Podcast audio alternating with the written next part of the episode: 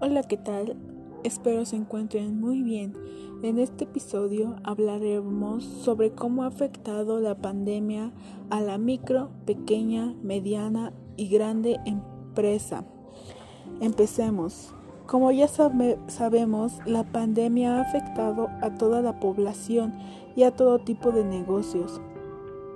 Las personas pierden sus trabajos constantemente por la pandemia, causando así un gran número de desempleados y siendo muy difícil de encontrar un nuevo trabajo, aunque muchas personas han decidido buscar una alternativa para poder satisfacer sus necesidades, como por ejemplo establecer su propio negocio. La pandemia ha provocado grandes cierres de empresas y pérdidas de puesto de trabajo. La crisis afecta a toda a todas las empresas, ya sea micro, pequeña, mediana y grande.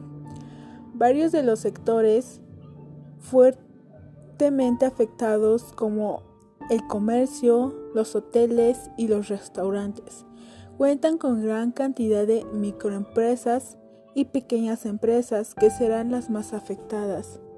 Del total de empleos que se perdieron en el inicio de la crisis, 8 de cada 10 fueron de este tipo de unidades económicas.